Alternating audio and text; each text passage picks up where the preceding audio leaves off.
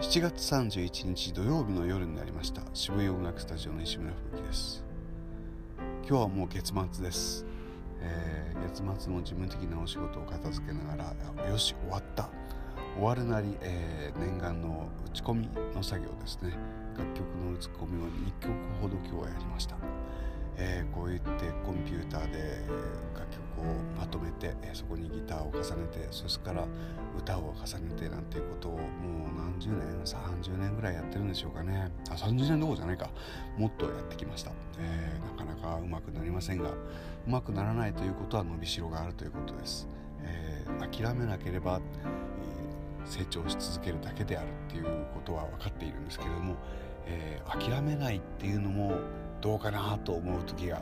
あったりもするわけです。はいえーこの度は久しくちょっと時間を置いてみたので楽しんでやれ。